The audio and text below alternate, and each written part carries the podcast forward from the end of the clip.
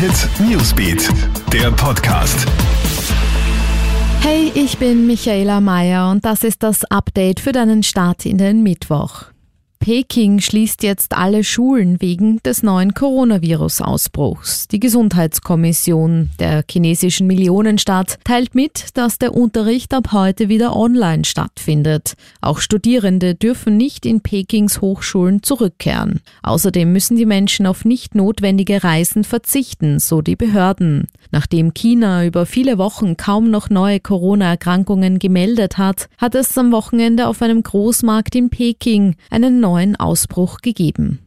Neue Ermittlungsdetails der Soko Ibiza. Wie der Kurier berichtet, haben die Ermittler mehr Videos sichergestellt als bekannt, darunter Treffen von Ex-FPÖ-Clubchef Johann Gudenus mit Hintermännern im Vorfeld des Ibiza-Videos. Besonders brisant, Gudenus soll dabei beim Kokainkonsum gefilmt worden sein. Gegenüber der Krone räumte Gudenus seinen möglichen Eigenverbrauch ein. Die Sache sei für ihn aber bereits Zitat Schnee von gestern.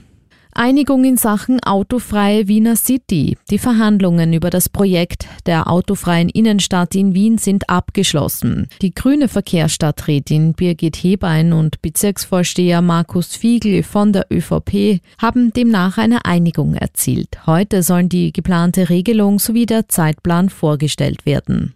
Und wir schauen in die deutsche Fußball-Bundesliga. Bayern München wird zum insgesamt 30. Mal deutscher Meister. Die Bayern holen mit einem 1 zu 0 Auswärtserfolg gegen Abstiegskandidat Werder Bremen den bereits achten Meistertitel in Folge. Für ÖFB-Star David Alaba ist es der neunte Meistertitel im Bayern-Dress. Gemeinsam mit Thomas Müller und Franck Ribéry darf er sich nun deutscher Rekordmeister nennen.